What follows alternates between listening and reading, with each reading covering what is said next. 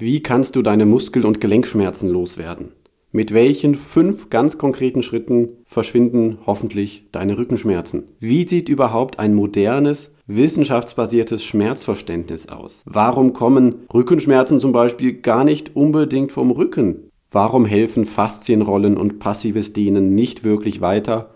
Und was du stattdessen tun kannst? All das erfahren wir heute von Personal Trainer Felix Kade. Ich Stark, dein Ratgeber-Podcast zu Psychologie, Gesundheit und Lebenszufriedenheit. Ich bin Christian Koch, los geht's. Leute, ich werde verrückt. Ich habe alles so gemacht wie immer, aber mein Ton ist irgendwie nicht gut.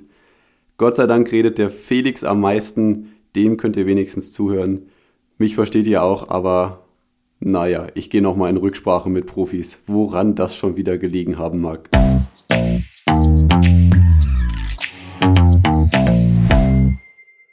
Hallo und herzlich willkommen zu einer neuen Folge im Ich Stark Podcast. Heute mit Felix Kade, dein Personal Trainer für einen entspannten Nacken, eine aufrechte Haltung sowie einen gesunden und starken Rücken. Felix, schön, dass du da bist. Schön, dass ich heute darf, da sein darf, Christian. Vor ein paar Jahren bin ich auf dich aufmerksam geworden. Da war ich in den Recherchen zu meinem Zähneknirschen-Buch. Und ein Thema, was Zähneknirschen mit auslösen kann, ist das Upper Cross-Syndrom, so eine Fehlhaltung im Bereich äh, von Oberkörper und Halswirbelsäule. Und da hast du auf deinem Blog einen guten Artikel zu gehabt und auch eins der wenigen guten Bilder, Grafiken, die ich dazu gefunden habe. Die Grafik hat es am Ende leider nicht mehr ins Buch geschafft, weil ich glaube, es hatte irgendwie deine Festplatte zerschossen oder irgendwie sowas war. Ähm, aber seitdem haben wir so einen lockeren Kontakt. Und äh, ich habe mir einiges auch von dir angeschaut und finde es einfach qualitativ sehr hochwertig, was in dem Blog und auch in deinem Podcast äh, drin ist und finde es deswegen sehr, sehr schön, dass du heute hier dir die Zeit nimmst zum Thema Schmerzen. Ich würde gerne erstmal ein bisschen was zu dir hören. Wenn ich das ganz, ganz extrem knapp zusammenfasse, dann könnte man sagen, du bist Personal Trainer geworden, weil du Mädels beeindrucken wolltest und dich dabei verletzt hast. Okay. Okay, das wäre jetzt eine sehr knappe Variante. Ich hole mal ein bisschen weiter aus. Ähm, und zwar habe ich angefangen mit dem ganzen Krafttraining während des ersten Jahres im Studium. Da gab es so ein Gutscheinheft in Chemnitz und da war so ein Fitnessstudio dabei und ich dachte, ach, warum eigentlich nicht? Und kaum war ich einmal drin, hat es mich irgendwie gepackt. Und als junger Bubele, wie das halt so ist, man macht halt hauptsächlich, um irgendwie gut auszusehen. Ich wollte damals meine Freundin beeindrucken, fand es auch nicht schlecht, irgendwie von anderen Mädels Komplimente zu bekommen. Und das Thema hatte mich dann einfach irgendwie gepackt. Ich hatte die ganzen klassischen Magazine gelesen, so Men's Fitness, Men's Health und so weiter und so fort. Und hatte aber auch nie wirklich so die Ergebnisse, die ich mir gewünscht hätte. Im Gegenteil, mir tat irgendwie immer alles weh und bin öfter zum Hausarzt, weil irgendwie Handgelenk tat weh, Knie tat mal weh, Rücken tat mal weh. Und die Antworten, die ich dann bekommen habe, die waren recht unbefriedigend. Also immer so einfach aufhören mit Krafttraining und stattdessen schwimmen gehen. Physiotherapie war ich auch enttäuscht von. Da gab es irgendwie Ultraschall oder manuelle Therapie und das war in dem Moment irgendwie ganz nett. Aber hat das Problem nicht gelöst. Und da habe ich parallel zum Studium halt angefangen, viel zu lesen zu dem Thema, ähm, weil es für mich keine Option war, halt nicht Krafttraining zu machen. Und dann habe ich meinen Abschluss noch gemacht in Soziologie, der mir heute auch sehr hilfreich ist. Und trotzdem vergesse ich irgendwie ständig, dass ich studiert habe.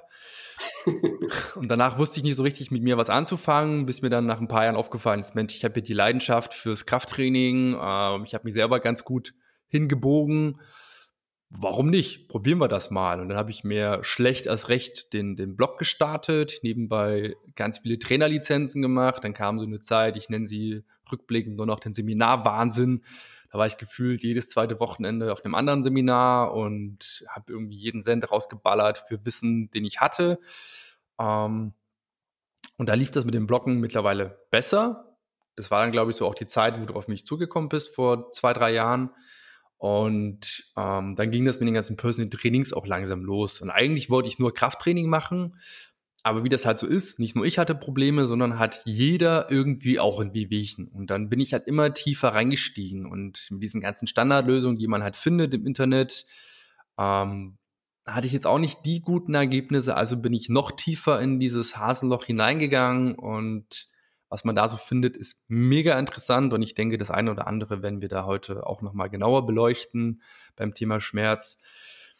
Ja, und dann kam es halt, dass ich das irgendwie zu meinem Steckenpferd gemacht habe, dass ich mich mit Rücken sehr, sehr gut auskenne mittlerweile äh, und da Leuten aus ziemlich abgefahrenen Situationen helfen kann, ähm, dass ich den Leuten sehr einfach erkläre, wie Schmerzen funktionieren und sie dann auf einmal eigenverantwortlich an ihre Themen herangehen und nicht mehr ähm, abhängig sind von Therapeuten und Schmerzkliniken, whatever.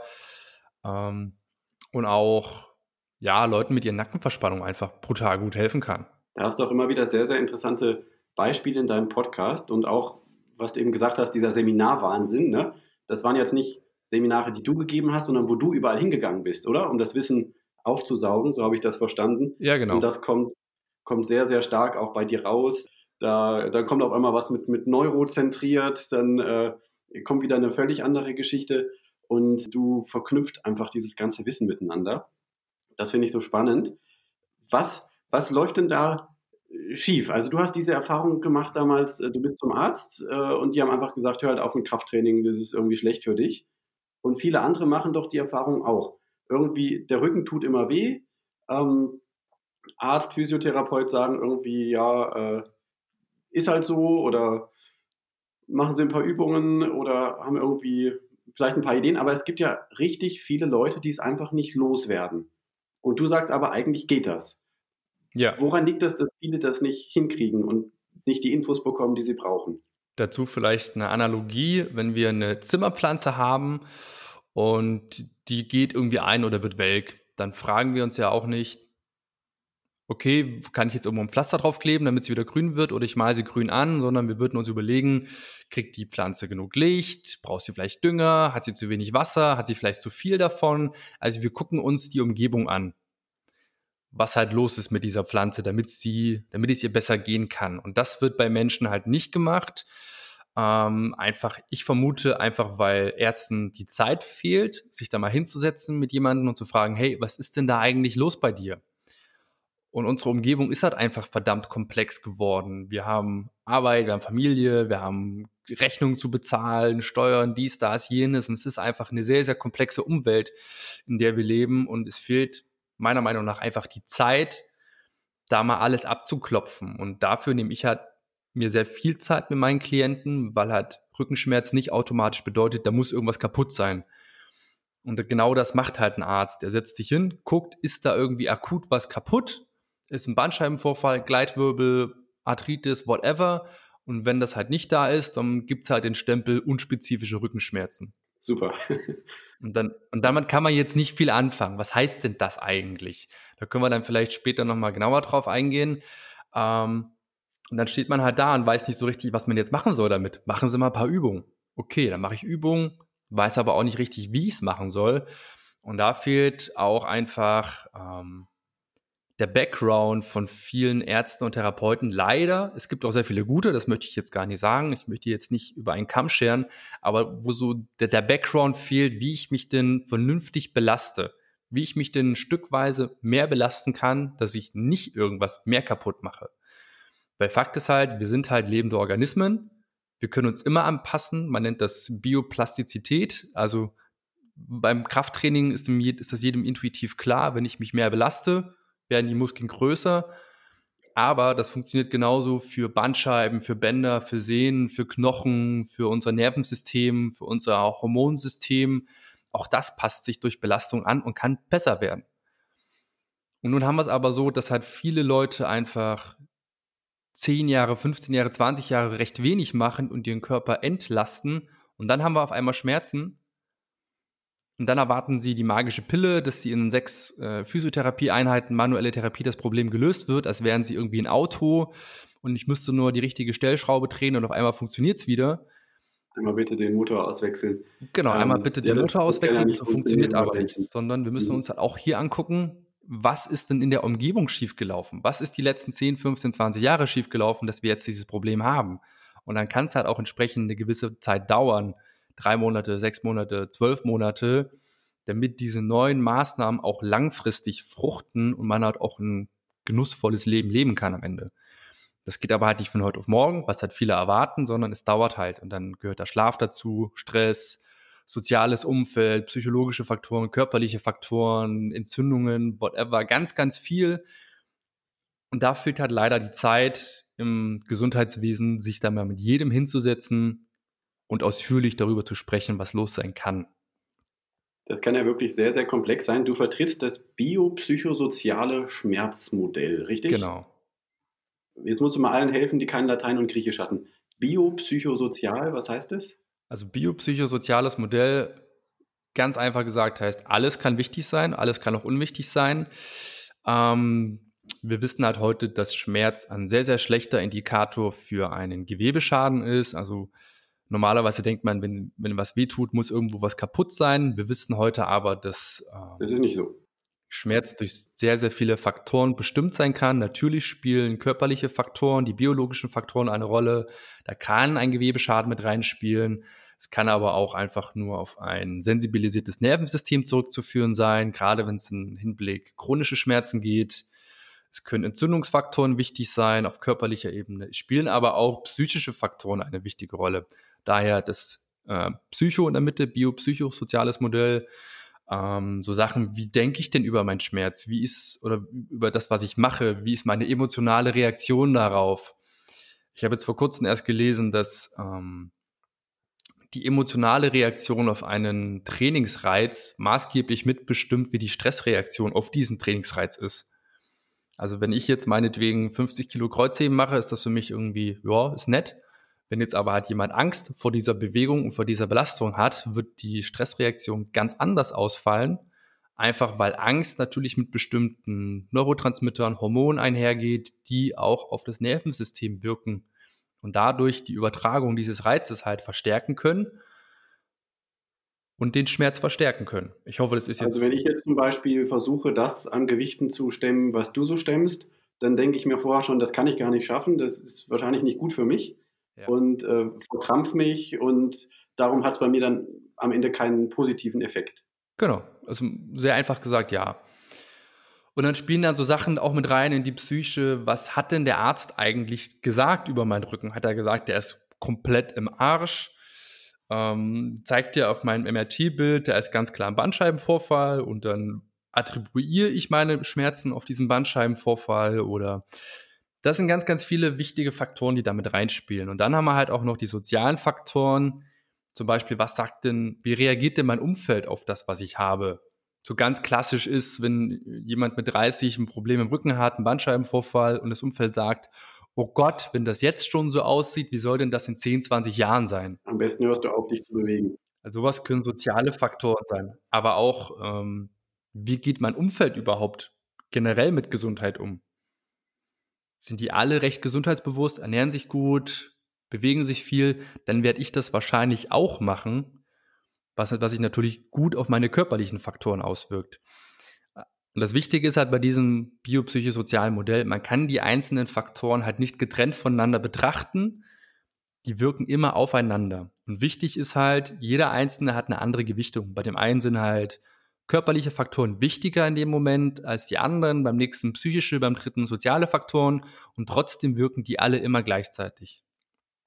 Du hast in deinem Podcast von einem sehr konkreten Fall auch gesprochen. Du hattest eine Klientin, die irgendwie Rückenschmerzen hatte mhm. und dann ist dir aber aufgefallen, die hat die ganze Zeit nur erzählt, wie schlecht es ihr auf ihrem Arbeitsplatz geht. Ja. Die hat so einen richtig blöden Job und leidet darunter. Und dann habt ihr eigentlich glaube ich, an diesem Punkt gearbeitet und ich glaube, sie hat den Job gewechselt, ich weiß es nicht mal ganz genau, aber jedenfalls waren dann die Rückenschmerzen auf einmal weg. Ja. Was zeigt, also eigentlich war es dann nicht einfach der kaputte Rücken, sondern da ist was dran an diesem biopsychosozialen Schmerzmodell. Definitiv. Also um es ganz einfach runterzubrechen, möchte uns Schmerz einfach nur darauf hinweisen, dass irgendwas geändert werden darf. Was das jetzt auch immer ist im, Ide im Einzelfall, ist sehr, sehr verschieden. Und gerade Arbeitsplatz ist halt ein brutaler Stressor für manche Menschen. Der eine oder andere kennt es vielleicht. Ähm, machen wir mal das Beispiel Gerüche. Wenn wir irgendwas riechen, verbinden wir mit bestimmten Gerüchen Gefühle. Mhm. Das ist jedem intuitiv klar, dass solche Auslöser irgendwelche Emotionen hochrufen können. Und genauso kann das halt beim Arbeitsplatz sein. Dann ist man irgendwie den ganzen Tag entspannt. Kaum geht man auf Arbeit, fühlt man sich gestresst, hat Angst, weil, keine Ahnung, die Kollegen blöd sind, weil der Chef einen immer anschreit, weil die Arbeit einfach nur nervt.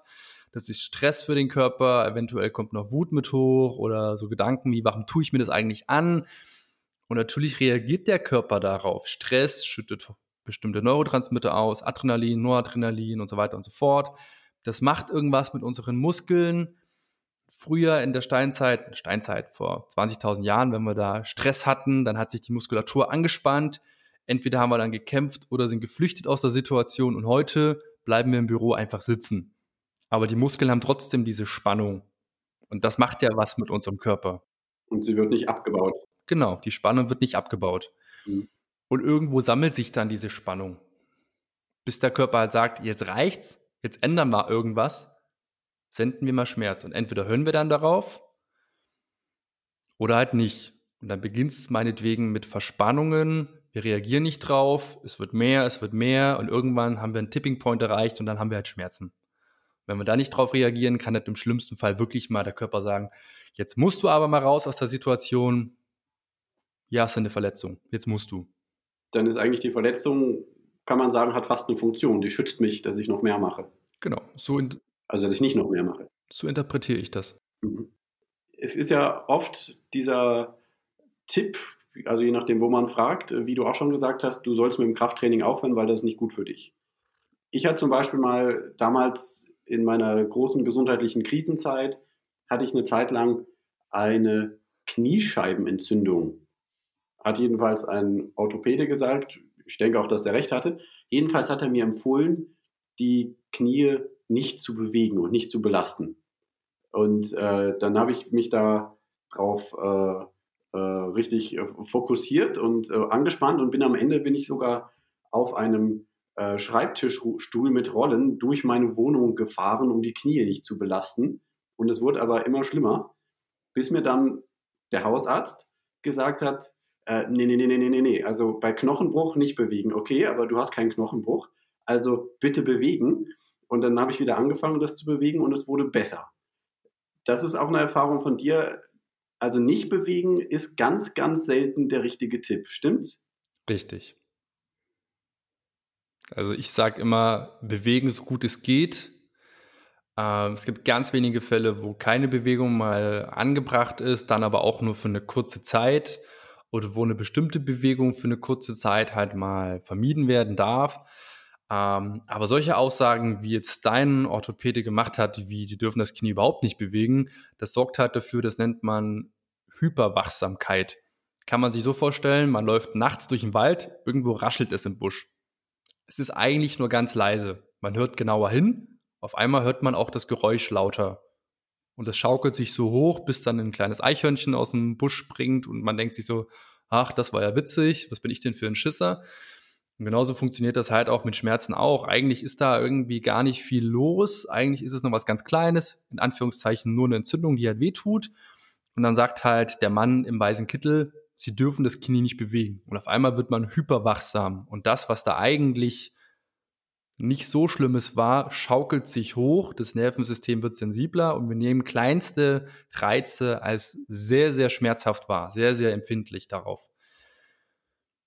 Und wir wissen aber, Gerade Bewegungsarmut oder Stillhalten oder wenig belasten verstärkt sogar Entzündungen. Da werden sogenannte Zytokine ausgeschüttet, die Entzündung noch fördern.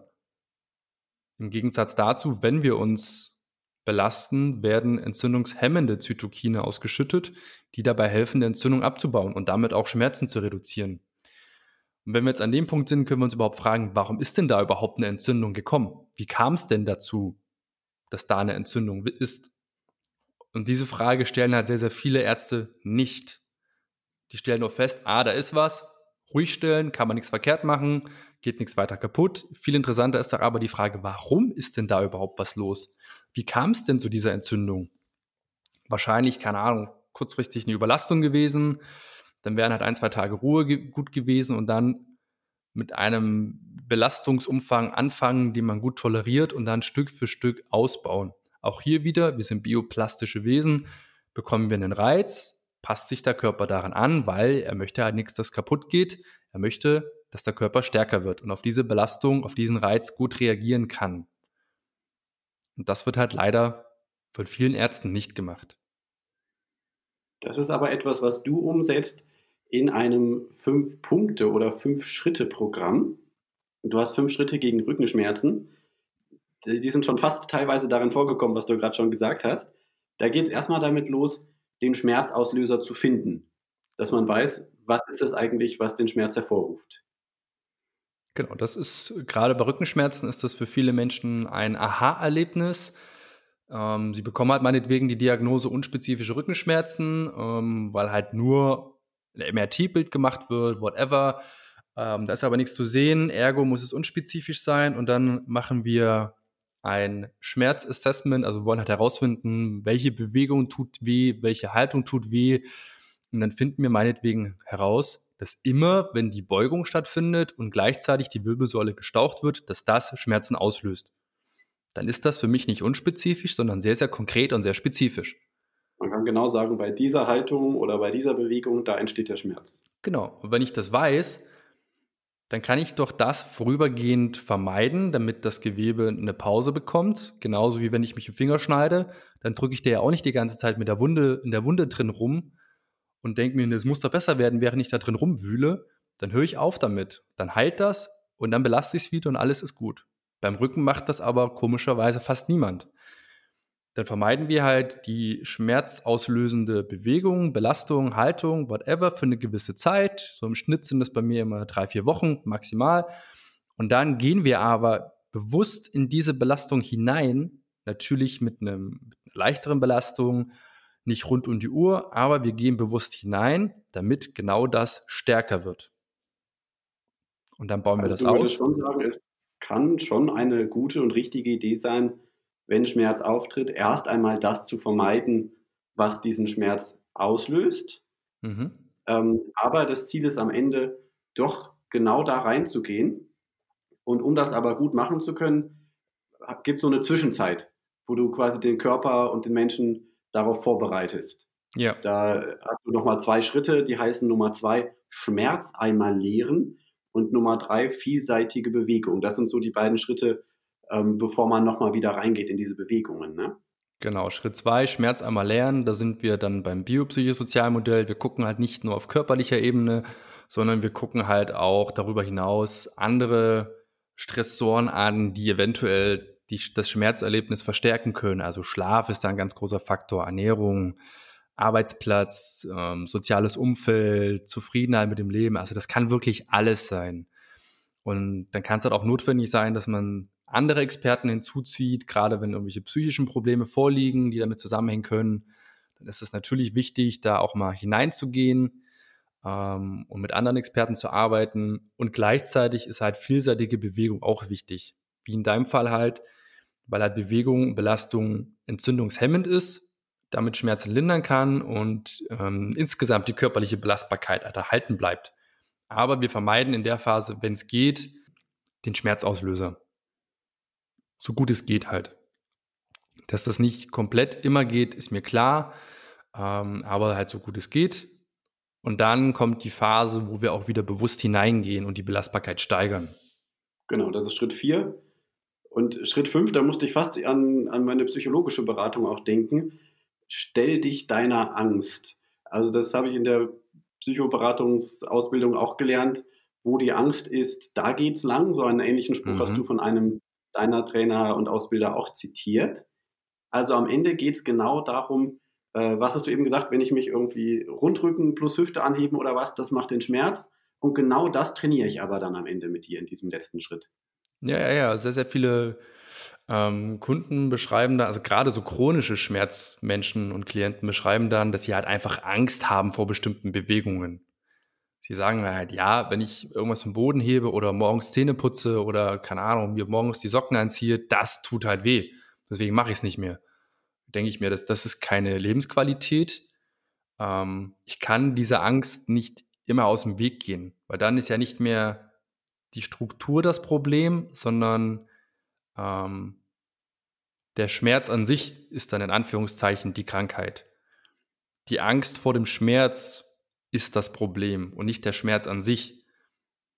Und da müssen wir dann irgendwann reingehen, Stück für Stück. Man nennt das Graded Exposure, das wirst du auch kennen aus der Psychotherapie, dass man bei Angsttherapien sich Stück für Stück dem Angstauslöser aussetzt. Genau. Und genauso ist das halt mit dem Schmerzauslöser. Ich muss irgendwann Stück für Stück da reingehen, damit die Angst zurückgeht, damit der Schmerz zurückgehen kann.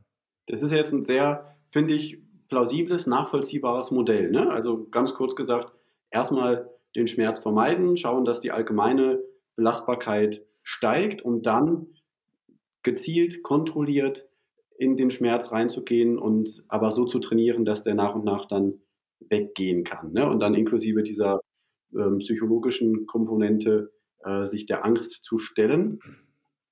Ähm, also das ist erstmal sehr plausibel und du sagst immer, was dir wichtig ist, du arbeitest evidenzbasiert. Ja. Was heißt das?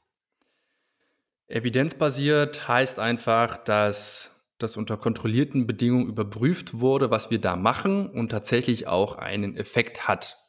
Es gibt sehr, sehr viele Methoden, die immer noch gang und gäbe sind in der Physiotherapie, die nachweislich einfach keinen Effekt haben. Beispiele sind hier manuelle Therapie hat keinen spezifischen Effekt, ähm, Ultraschall hat keinen spezifischen Effekt, diese Tänzgeräte hat keinen spezifischen Effekt, äh, Mikrostrom und so weiter. Das sind alles so Geschichten, die halt keinen spezifischen Effekt haben. Was meine ich überall, damit? Überall nicht nachweisen, dass das was bringt. Genau, also es geht nicht über einen Placebo-Effekt hinaus. Und was meine ich jetzt damit? Ähm, nehmen wir mal das Beispiel, du hast jetzt Kopfschmerzen und du nimmst eine Tablette und morgen geht es dir besser. da würdest du im Nachhinein sagen, ja, mir geht es besser, weil ich die Tablette genommen habe.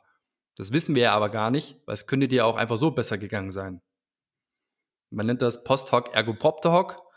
Ein sehr, sehr lustiger Ausruf, ähm, der zeigt, ich habe was gemacht und deswegen muss es mir besser gehen. Ähm, aber das tue ich im Nachhinein darauf attribuieren, dass ich irgendwas gemacht habe.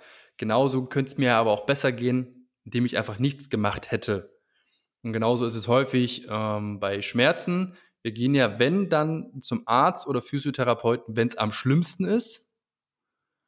Dann machen die mit uns manuelle Therapie, Ultraschall, whatever, und dann wird es besser. Aber wahrscheinlich, wenn es gerade am schlimmsten ist, würde es danach von alleine besser werden, einfach weil es nicht schlimmer werden kann. Ergibt das Sinn? Ja. Also ich könnte mich, ich glaube, das habe ich mal bei Eckhard von Hirschhausen gehört, ich könnte mich, äh, die meisten Erkältungsmittel, sagt er, bringen gar nichts. Ich könnte mich genauso gut an den Strand stellen und sagen, ich kann machen, dass das Meer näher kommt, gib mir sechs Stunden Zeit. Genau, genau. Und äh, in dem Fall hat jetzt aber, ob ich glaube, dass das an mir liegt, dass das Meer näher kommt, überhaupt nichts mit mir zu tun. Aber wenn es eben um meine eigene Gesundheit und meinen Körper geht, dann hat es sogar direkt einen großen Einfluss, wenn ich glaube, morgen wird es mir besser gehen. Genau. Und deswegen brauchen wir halt wissenschaftliche Untersuchungen, um zu gucken, haben denn die Sachen, die immer wieder gemacht werden, überhaupt einen bestimmten Effekt? Da gibt es dann halt eine Kontrollgruppe, die diese Methode nicht erhält. Und dann gibt es eine Gruppe, die erhält die Methode und am Ende wird halt verglichen, gibt es da einen signifikanten Unterschied zwischen diesen beiden Gruppen und wenn ja, dann muss das Ergebnis reproduziert werden weil es kann ja auch sein, dass es durch Zufall diesmal einen signifikanten Effekt hat, aber in anderen Studien kann das nicht nachgewiesen werden. Und deswegen muss, müssen halt solche Sachen einfach überprüft werden. Und dann kann man als Therapeut, Trainer, Arzt auch Methoden empfehlen oder machen, die ja tatsächlich auch nachgewiesen einen Effekt haben. Jetzt wird sich der eine oder andere Hörer fragen, ja, aber bei mir hat es ja geholfen. Warum ist denn das so? Hast, hast du eine Idee, woran das liegen könnte? Naja, du hast ja gerade schon zwei mögliche Punkte genannt. Das eine ist der Placebo-Effekt, dass ich, wenn ich, äh, ne, du hast ja eben schon mal gesagt, wenn ich daran glaube, diese Bewegung wird mir auf jeden Fall Schmerzen machen, werde ich auch die Schmerzen haben. Und wenn ich daran glaube, jetzt bin ich gewappnet, ich habe diese Pille genommen, heute geht es mir gut, dann wird sich das auch auswirken. Das wäre die eine Idee. Ähm, und die andere Idee, die du ja auch gesagt hast, manche Dinge verbessern sich sowieso. Und äh, ja, und deswegen, wenn ich in der Zwischenzeit, ne, nimm nochmal das Erkältungsbeispiel, ich brauche einfach drei Tage, bis ich die Erkältung los bin. Und wenn ich jetzt in diesen drei Tagen irgendein äh, nicht evidenzbasierte Methode nehme, äh, keine Ahnung, ich glaube, dass Daumenlutschen hilft, dann sage ich eben nach den drei Tagen, das lag jetzt am Daumenlutschen, dass es mir wieder besser geht. Genau. Das, das wäre so auf jeden Fall eine sehr plausible Erklärung. Ähm, unter anderem hängt da auch mit zusammen halt, wie überzeugt ist der Therapeut von dieser Methode. Je selbstbewusster er das zum Beispiel kommuniziert, umso besser sind die Effekte auch. Oder die Einrichtung der Physiotherapiepraxis hat einen Effekt darauf, wie gut die Methode funktioniert. Ja, das ist ja spannend. Das heißt, wenn der Arzt zu mir sagt, er ist sich selber nicht sicher, ob es was bringt, dann wird es wahrscheinlich weniger bringen. Genau, das ist das weiße Kittel-Syndrom. Wenn mir ein Arzt versagt, dass es was ist, dann wird das schon so sein, weil der hat es ja sechs, sieben, acht, neun, zehn Jahre studiert, der muss es ja wissen. Also glauben wir ihm. Wahnsinn. Das Ganze hat halt einen Nachteil. Placebo-Effekte wirken ja nur eine gewisse Zeit. Die sind ja nicht unendlich wirksam. Das wissen wir auch. Die wirken drei bis sechs Monate, waren es, glaube ich. Ich habe es gerade nicht genau im Kopf. Und deswegen ist es halt wichtig, auch Methoden zu wählen, die den Patienten, den Schmerzerfahrenden in eine Selbstwirksamkeit bringen. Weil in meiner Welt kann es nicht die Lösung sein, dass ich abhängig werde von dem Therapeuten, von dem Arzt, dass er mir dann immer die Pille verschreibt, dass er mir immer ein Kinesiotape draufklebt, dass er mich immer wieder massiert. Das ist eine Abhängigkeit und das ist ein sicherer Weg in eine chronische Schmerzerfahrung, eine Chronifizierung. Und deswegen ist es halt wichtig, den Menschen Methoden an die Hand zu geben, die tatsächlich funktionieren. Und das ist halt Schlaf verbessern. Das ist halt eine kontrollierte Belastungssteigerung. Das ist halt herausfinden, was sind Schmerzauslöser, die sie vermeiden können. Bewegungsoptimierungen, Bewegungsanpassungen, Ernährungsanpassungen. Und das sind halt die ganzen Geschichten, die anstrengend sind, die nicht unbedingt Spaß machen, aber die langfristig funktionieren. Das Problem ist halt, die meisten Menschen wollen halt lieber massiert werden. Wollen lieber ein Quickfix. ja. Das ist ja auch schön, ja. Das ist halt einfacher, als sich mit seinen Themen auseinanderzusetzen, zu fragen, ja, warum esse ich denn Scheiße? Warum bewege ich mich denn zu wenig? Warum will ich denn immer zu schnell zu viel? Das sind halt Themen, da muss man sich mit sich selber mal auseinandersetzen und mal an die eigene Substanz ran. Und dann sind wir, deswegen sage ich auch, viele, also gute Therapeuten sind eigentlich Coaches und irgendwie auch Psychotherapeuten, weil die müssen tiefer gehen, die müssen halt graben, was ist, was steckt denn dahinter eigentlich? Und deswegen ist es halt ganz wichtig, da ganzheitlich zumindest einen Überblick zu haben, das zumindest mal verstanden zu haben, damit man eventuell die Leute weiterleiten kann. Oder man muss halt ganzheitlich drauf gucken auf das Thema. Ich habe jetzt mal ganz grob zwei unterschiedliche Gruppen von Leuten im Kopf. Die einen sind die, die sagen, ich esse einfach äh, weiter meinen Zucker und meine Chips und bewege mich nicht und äh, gehe zum Arzt und hole mir meine Pille. Und der Physiotherapeut massiert mich. Okay, da geht es auch um, um Motivation und Verantwortung selbst übernehmen. Ja, klar.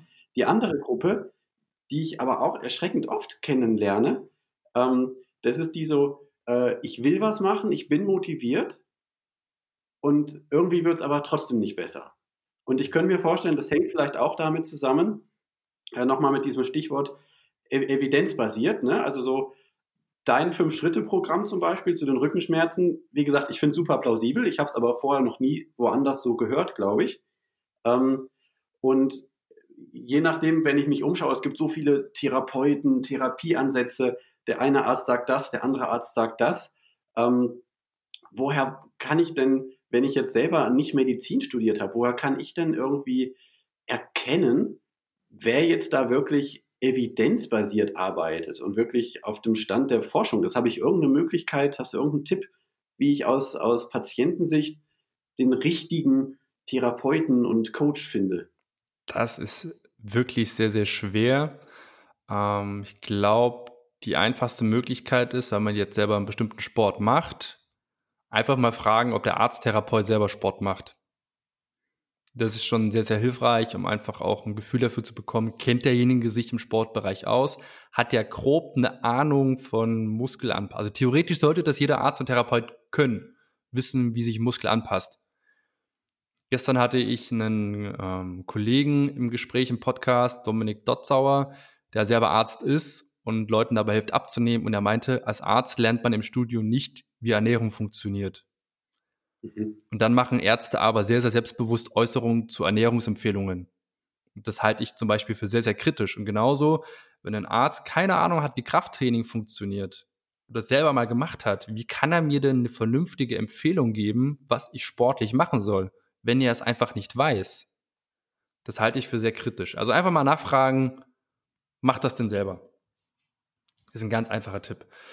Und dann kann ich das Buch Schmu empfehlen. Ähm, Schmu. Schmu, darin geht es um scheinwirksame Therapiemethoden. Da wird einfach mal auseinandergenommen, eben genau das, was du gefragt hast, woran erkennt man denn, ähm, dass jemand Ahnung hat von dem Thema oder irgendwelche Scheininterventionen macht, sowas wie ähm, Akupunkturnadel oder so weiter. Und da geht es auch mal um die Wirksamkeit dahinter und wird die Studienlage grob beleuchtet. Und da kann man, ich glaube, damit bekommt man ganz gut ein Gefühl, ähm, wie solche Sachen argumentiert werden. Schmu, S-C-H-M-U oder, oder wie schreibt sich das? Ja, muss ich selber mal kurz nachschauen. Aber ich glaube, so ungefähr wird es geschrieben. Das Buch würde ich natürlich dann gerne unten drunter verlinken. Ich kenne es selber bisher noch nicht. Ist auch Klingt recht neu. Ja. Also bei, bei Akupunktur, gerade während du suchst, erzähle ich mal, bei Akupunktur habe ich äh, zum Beispiel mal von einer Studie gehört, da hat man auf der einen Seite ausgebildete Akupunkturtherapeuten ähm, äh, eben bei Patienten äh, Akupunktur machen lassen und auf der anderen Seite hat man auch Leuten, die das nicht gelernt haben, so ein paar Nadeln in die Hand gedrückt und gesagt, mach mal. Und interessanterweise gab es im Grunde keinen großen Unterschied. Also da haben diejenigen, die keine Ahnung hatten, irgendwo die Nadel hingesteckt und das Ergebnis war so ähnlich wie bei den ausgebildeten Akupunkturtherapeuten. Ja, das ist auch eine ganz typische Methode, um herauszufinden, ob das denn einen Unterschied macht.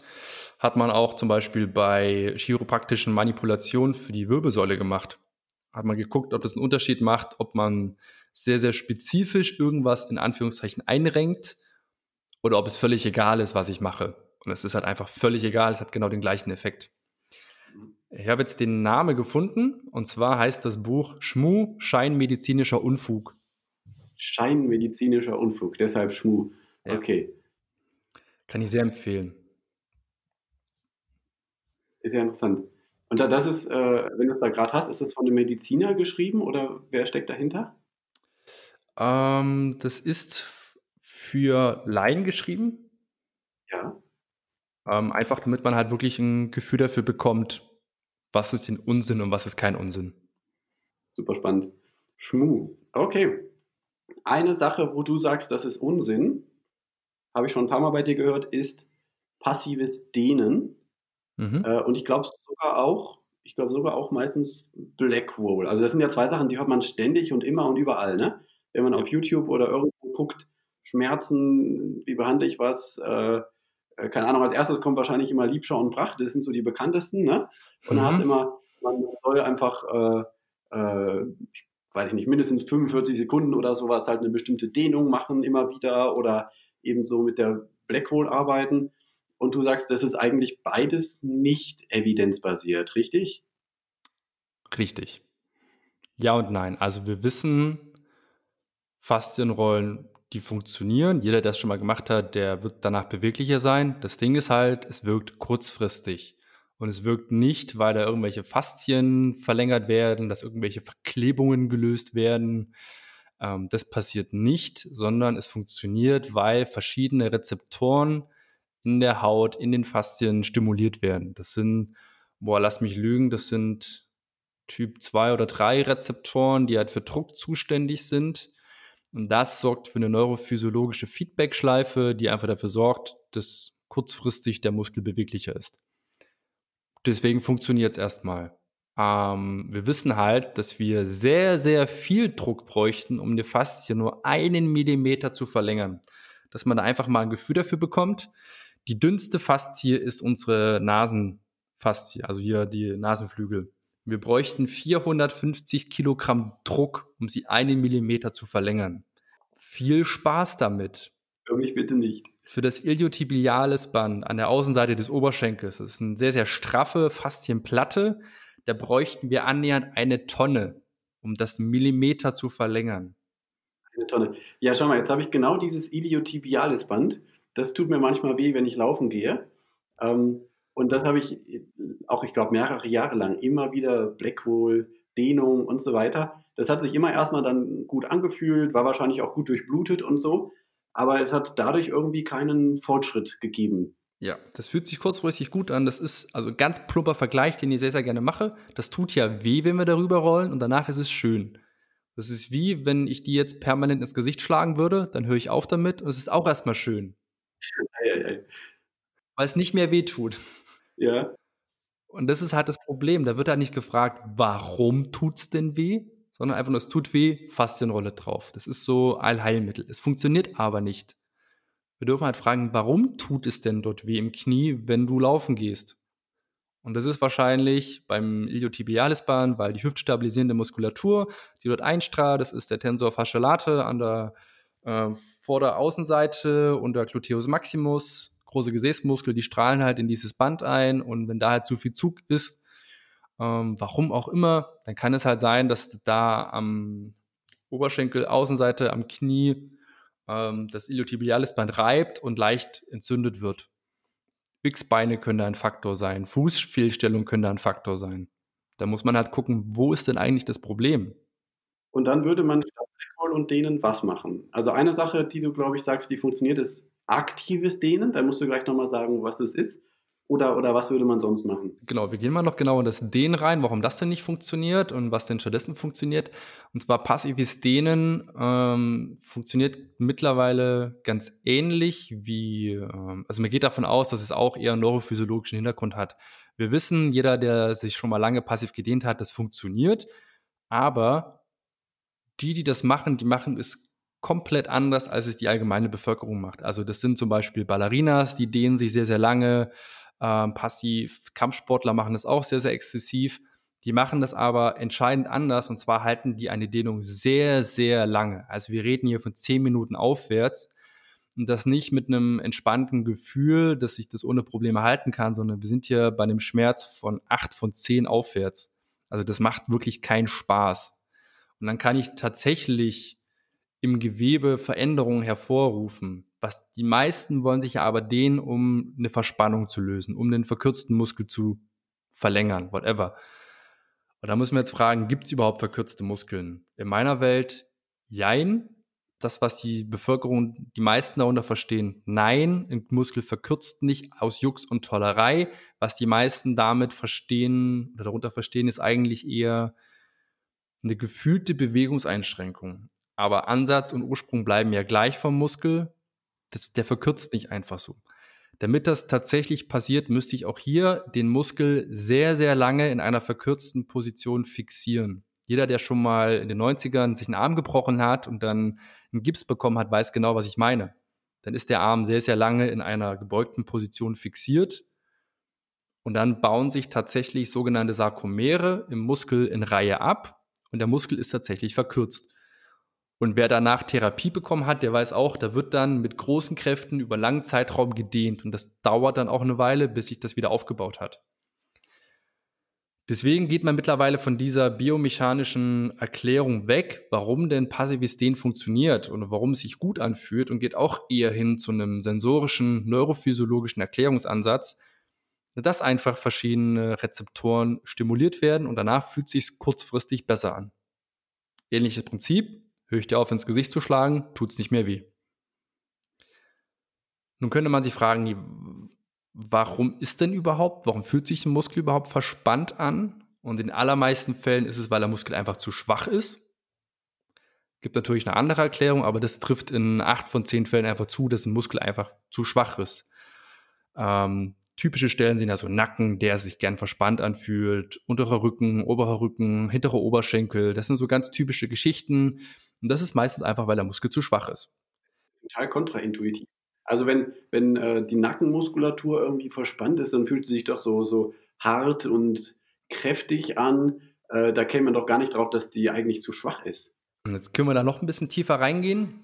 Jeder, der PMR schon mal gemacht hat, progressive Muskelrelaxation, kennt das Prinzip.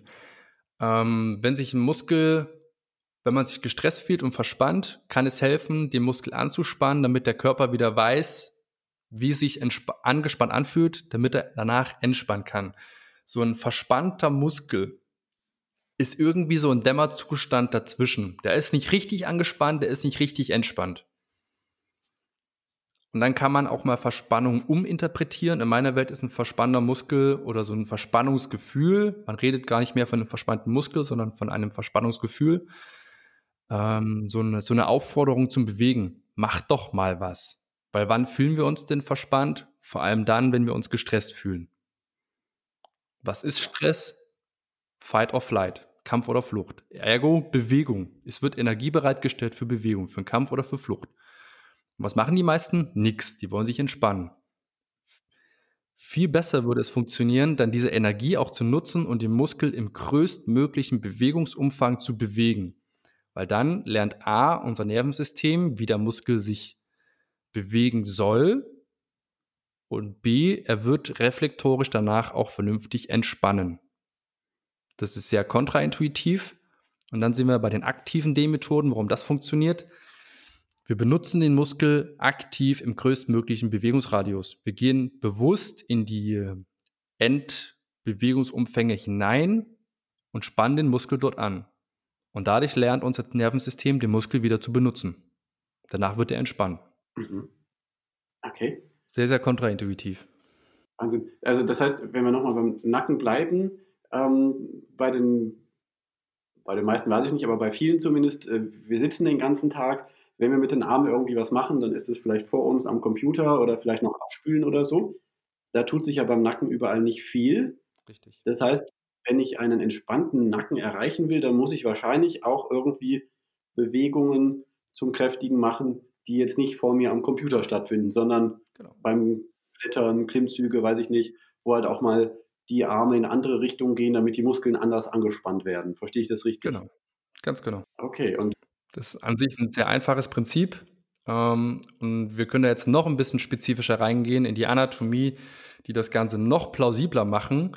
Und zwar haben wir in unseren Muskeln, haben wir Rezeptoren, die dafür zuständig sind, Muskelspannung wahrzunehmen. Dieses, das, die haben die Aufgabe dafür zu sorgen, dass der Muskel halt nicht reißt. Die springen an, wenn der Muskel eine bestimmte Dehnung erreicht. Und wenn das passiert, gibt es einen Reflex, der wird übers Rückenmark verschaltet, der dafür sorgt, dass der Muskel angespannt wird. Sogar. Also wenn ich mich dehne, passiv und versuche noch weiter hineinzugehen, passiert es reflektorisch, dass der Muskel anspannt. Das kann auch jeder spüren, indem er in eine Dehnposition hineingeht, den gedehnten Muskel anfasst. Der ist in dem Moment nicht weich, sondern hart. Verrückt. Und das ist einfache Anatomie. weil der Körper verhindern möchte, dass, es, dass man zu weit geht, dass es reizt. Genau. Mhm. genau. Ja, leuchtet ja auch ein. Und deswegen regt es mich auf, wenn ich immer wieder, ich nenne jetzt hier keine Namen, aber halt sehe, dass die Faszienrolle empfohlen wird, dass Dehnmethoden empfohlen wird, als wäre Beweglichkeit das Maß der Dinge. Dabei sind für mich die allermeisten Menschen einfach chronisch untertrainiert. Die, ich habe einen guten Freund, der kriegt nach zwei Kilometern spazieren, kriegt er Knieschmerzen, weil er so dekonditioniert ist. Ich habe Freunde, die haben permanent Rückenschmerzen, aber die wollen sich lieber kaputt schonen, als einfach mal ein bisschen Training zu machen. Die warten halt darauf, dass das Problem weg ist, damit sie wieder anfangen können. Und das ist in meiner Welt der komplett falsche Ansatz.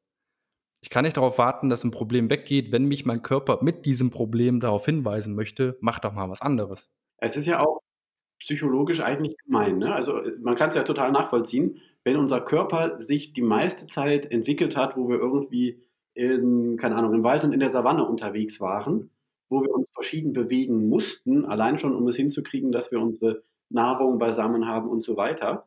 Ähm, da, da, da, haben wir ja als Menschheit nie einen Instinkt entwickelt, so äh, ich will mich bewegen, sage ich jetzt mal, ne? ein bisschen, bisschen Platz, aber ich musste mich halt bewegen. Genau. Ne? müssen wir heute nicht mehr. Und das heißt, wir müssen eigentlich vom Kopf her sagen, ähm, ähm, komm, das ist eigentlich das, was ich brauche und was mein Körper braucht, um in dieser Welt, auf die ich mich nicht evolutionär angepasst habe bisher, äh, gut zurechtzukommen. Ganz genau. Ich habe da mit meiner Freundin letztens drüber philosophiert, als wir spazieren waren. Wir haben, sind durch so einen Park gegangen und da waren ganz viele Hundebesitzer mit ihren Hunden. Und da ist mir auch so dieser Gedanke gekommen, wenn wir ein Haustier haben, sorgen wir dafür, dass es dass der, das Haustier möglichst artgerecht leben kann. Wir gehen mit ihm spazieren, wir lassen es Bällen hinterherjagen, das bekommt gutes Futter, Also wir wollen ja, dass es dem Tier gut geht. Und dann kam mir dieser Gedanke, dass viele Menschen mehr auf ihr Haustier achten als auf sich selber.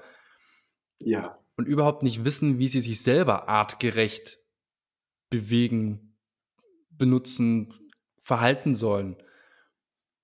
Wir Menschen sind ja auch nur ein Tier in dem Sinne und haben halt eine bestimmte Anpassung erfahren an eine Umgebung. Und die umfasst halt sehr, sehr viel Bewegung, Klettern, Kriechen, Krabbeln, Laufen, whatever, alles Mögliche. Das machen wir aber gar nicht mehr. Ich meine, wer bewegt sich denn heute noch vier bis fünf Stunden am Tag durch die Gegend und läuft einfach nur? Trägt Sachen, klettert auf Bäume, krabbelt irgendwo durch. Das macht ja keiner mehr. Und alles, was wir halt chronisch machen, ist halt erstmal ein Mangelzustand oder ein, ein Krankheitszustand. Wenn wir anfangen würden, uns wieder mehr artgerecht zu bewegen, sehr, sehr viel, dann hätten wir auch deutlich weniger Probleme an unseren Muskeln, an unseren Gelenken, einfach weil es mehr belastet würde. Und da kommen wir zu einem anderen gesellschaftlichen Problem, was ich immer sehe. Es wird immer viel von Work-Life-Balance geredet und irgendwie Mittelweg finden. Und ich finde, das wird häufig sehr falsch verstanden, weil dann irgendwie in so einem weder das eine richtig noch das andere richtig gemacht wird. Also es wird sich nicht mal richtig verausgabt und dann richtig entspannt, sondern wir in, sind immer in so einem halb aktivierten Zustand. Wir sind irgendwie nie richtig entspannt und nie richtig angespannt, sondern irgendwie dazwischen. Und das ist irgendwie kein Mittelweg, das ist, für mich ist das nichts. Wenn wir eine gute Balance finden wollten, müssten wir uns richtig verausgaben, also mal richtig Kraft raushauen, mal richtig Tacheles machen und dann könnten wir uns auch richtig entspannen. Aber das macht halt kaum einer. Das kann man vielleicht so als die Empfehlung aus unserem heutigen Gespräch mitgeben, oder? Oder was würdest du sagen, was ist, äh, äh, wenn man jetzt nochmal sagen möchte, was ist der Kern, was, was willst du mitgeben? Das ist schwer zu sagen. Ich glaube, was ich mitgeben möchte, ist weniger auf kurzfristige Lösungen setzen, kurzfristige Linderung setzen, weniger auf Quick Fixes setzen und eher schneller Strategien umsetzen, die auch nachhaltig funktionieren. Wenn ich immer nur von Quickfix zu Quickfix renne, bin ich langsamer, als wenn ich mich jetzt hinsetze, mir langfristige Strategien überlege, die ich auch langfristig umsetzen kann, weil dann bin ich immer noch schneller, als wenn ich gar keine Lösung habe. Lieber einmal gründlich und richtig rangehen. Genau. Gerade bei chronischen Rückenschmerzen zum Beispiel lieber einmal ein Jahr ganz bewusst investieren, um auf die Suche zu gehen und herauszufinden, was das besser macht, als 20 Jahre lang immer wieder bisschen Physiotherapie hier, bisschen äh, Wärmebehandlung da, aber irgendwie nicht weiterzukommen. Genau. Das ist immer noch schneller, als wenn, ja, ich kurz was mache, mir geht's besser, dann fange ich mit irgendwas an und mir geht's wieder schlechter. Und da wollen, glaube ich, die meisten einfach zu schnell zu viel. Ähm, und dann kommt man in diesen Teufelskreis hinein, dass, es, dass man sich gut kurz besser fühlt, man fängt mit irgendwas an, es wird wieder schlimmer, ich mache Pause, ich fange irgendwas an, es wird schlimmer, ich höre wieder auf. Einfach weil man zu schnell zu viel möchte. Auf deiner Website habe ich das Motto gefunden, aufstehen, loslegen. Genau. Wenn ihr loslegen möchte und dabei gerne noch Hilfe von dir haben möchte, dann findet er dich im Raum Leipzig. Richtig? Genau, also zurzeit geht es natürlich recht schlecht während der Corona-Pandemie.